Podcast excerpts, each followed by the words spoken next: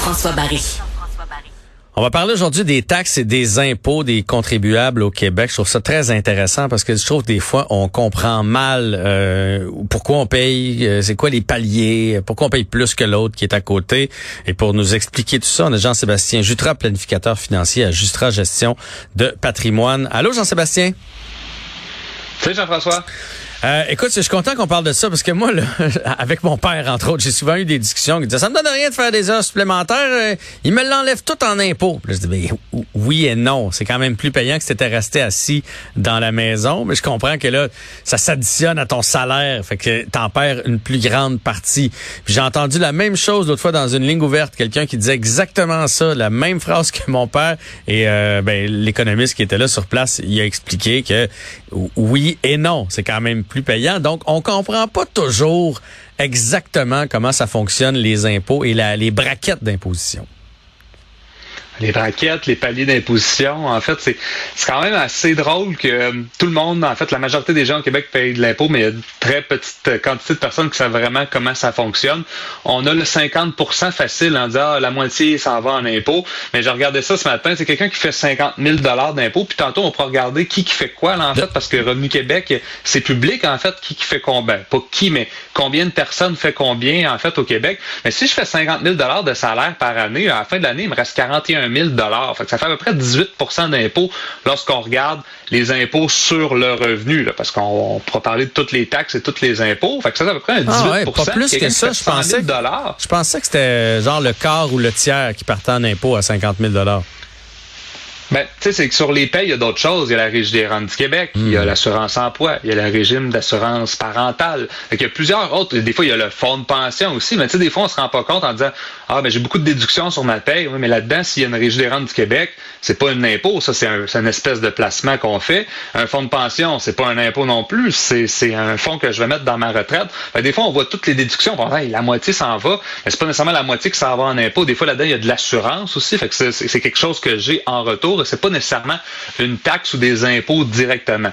Et là, tantôt, tu parlais de palier d'imposition ou de braquette d'imposition. Moi, j'ai une histoire à te conter, hein, puis c'est très récent, puis c'est une histoire vraie. J'ai, euh, en fait, au Canada, on a plusieurs paliers d'imposition. Donc, c'est progressif. Donc, plus que je fais d'argent, plus que mes nouveaux dollars vont me coûter plus cher si je change de palier d'imposition. Par contre, il y a une pensée populaire qui dit lorsque je change de palier d'imposition, tout augmente. Puis la réalité de ça, c'est c'est pas vrai. Tout ce que j'ai dans mes paliers d'imposition avant n'augmenteront pas. Donc, le, que j'ai donner, le premier 50 000 dont tu nous parlais à 18% lui, il va toujours rester à 18% même si tu fais 100 000. Le premier 50, il est à 18% il bougera pas. Exact. La moyenne est 18% mais là-dedans, il y a peut-être deux, trois paliers d'imposition qui fait une moyenne d'à peu près, ben pas d'à peu près, de 18% Et là, mes prochains dollars, ben là, eux vont me coûter un petit peu plus cher, un petit peu plus cher. Donc, le palier à 53% qui est le palier le plus élevé, c'est lorsque j'étais à 200, euh, aux alentours de 220 000, 215 000, lui, je à mon palier maximum qui est 53% Donc, on s'entend que ça, ça élimine beaucoup de personnes parce qu'au Québec, il y a à peu près 100 000 personnes qui déclarent en haut de 200 000 Donc, c'est très peu versus les 6,4 millions de personnes qui paient des impôts au Québec. Donc, c'est pas la majorité des gens qui sont à 53 L'anecdote que je vais te conter, Jean-François, c'est que euh, j'ai quelqu'un dernièrement qui a refusé une augmentation salariale parce que l'augmentation salariale, il regardait les paliers d'imposition, puis là, il voyait son augmentation salariale qui était une très bonne augmentation salariale. Puis là, il passait d'un palier d'imposition à 36% au palier à 47% Donc là, il fait ses maths, puis là, il dit ah non, ça va me coûter l'augmentation qu'on me donne va me coûter plus cher en impôts. Donc cette personne-là a refusé son augmentation salariale en pensant que ça allait lui coûter plus cher. Mais si on fait le calcul, ça n'allait pas coûter plus cher. Les dollars gagnants auraient été moins payants que ceux d'avant, mais au final, il y a plus d'argent dans les poches de cette personne-là.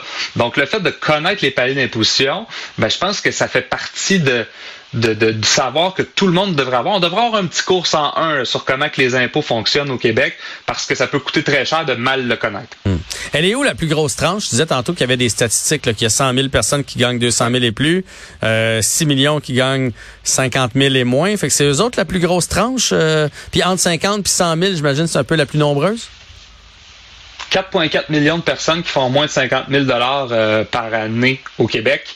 Euh, entre 50 et 70 000 dollars, on a 1 million de personnes entre 70 et 100, il y a 770 000 personnes. Et plus de 100 000, il y a 566 000 personnes. Là, plus de 100 000, on peut l'étirer longtemps. Mais vous voyez que la majorité des gens, là, sur 6,3 millions de personnes qui contribuent aux impôts, il y en a 4,4, donc plus que la moitié qui sont sous le, le, le, barème. De... Là, c'est des stats de 2019. Là. On sait dans les quatre dernières années, il y a eu une augmentation salariale là-dessus. Mais on peut comprendre qu'il y a quand même une bonne majorité des gens qui sont sous le palier des 60 000 par année. Fait que c'est pas tout le monde là, qui paye 50 d'impôts comme le veut l'espèce de légende populaire. On va s'attarder aux taxes maintenant, à commencer par la taxe à la consommation. Oui, ben en fait, euh, on dit qu'il n'y a pas, personne qui, ben, pas beaucoup de gens qui payent 50% mais lorsqu'on regarde toutes les autres taxes qui sont des impôts, en réalité, on se rend compte qu'il y a beaucoup d'autres taxes. La taxe à la consommation, c'est la plus populaire, la TPS, TVQ. Donc, ça représente 15% de la majorité de nos achats qu'on va faire. Donc, celle-là euh, prend euh, bonne partie du budget des gens. Donc, on peut penser à cette taxe-là. Après ça, on peut en énumérer plusieurs, Jean-François. La taxe foncière, donc la taxe scolaire, les taxes municipales. Donc, ça, ça fait partie des taxes que les gens qui sont propriétaire. Après ça, si on y va plus au niveau, quand on achète une résidence, on a la fameuse taxe de bienvenue, la taxe de mutation. Mhm. Donc, ça, c'est une autre taxe. Euh, lorsqu'on regarde l'essence, juste dans le Grand Montréal, Jean-François, dans le Grand Montréal, il y a plusieurs taxes. Là. Il, y a, la TPS TVQ dans l'essence.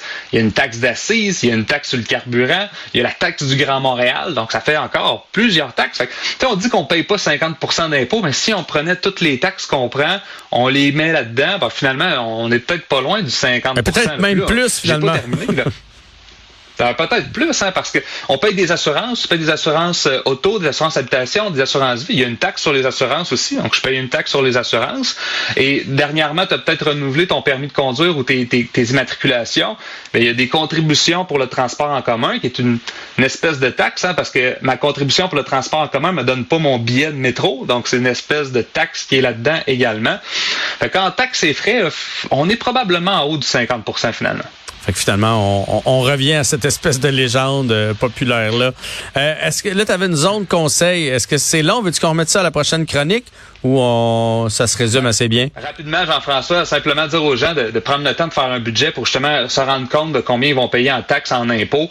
Euh, autre conseil, c'est de contribuer à son REER. De prendre des déductions REER, ça nous fait sauver de l'impôt aujourd'hui. Beaucoup de gens qui vont dire, ben ça c'est une arnaque parce qu'il faut la repayer plus tard. Mais si je te disais aujourd'hui, Jean-François, tu sauves 1000 dollars, puis je te demande dans 30 ans de me rembourser 1000 dollars, probablement que tu vas me dire oui à ce ben deal-là ben que je vais mettre en guillemets. Donc c'est de l'impôt reporté, c'est pas mauvais de l'impôt reporté. Puis la dernière chose, c'est lorsque je vais à l'épicerie, il y a des produits qui sont taxables, il y a des produits non taxables, puis des fois, ça va au niveau de, la quantité que je vais acheter.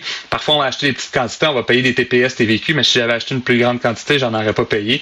Donc ça, on pourra en refaire, on en, en rediscuter dans une autre chronique, mais il y a des gains à aller chercher ici. Toujours très intéressant tes chroniques. Je trouve que ça nous en apprend sur notre day-to-day, le budget, nos dépenses quotidiennes, nos façons d'économiser, nos façons euh, de sauver de l'impôt ou des taxes. Très intéressant. Merci beaucoup, Jean-Sébastien. Merci Jean-François. Donc Jean-Sébastien Jutra, planificateur financier à Jutra Gestion de patrimoine. Merci à toute l'équipe ici à Cube Réalisation et Recherche et merci à vous d'avoir été là.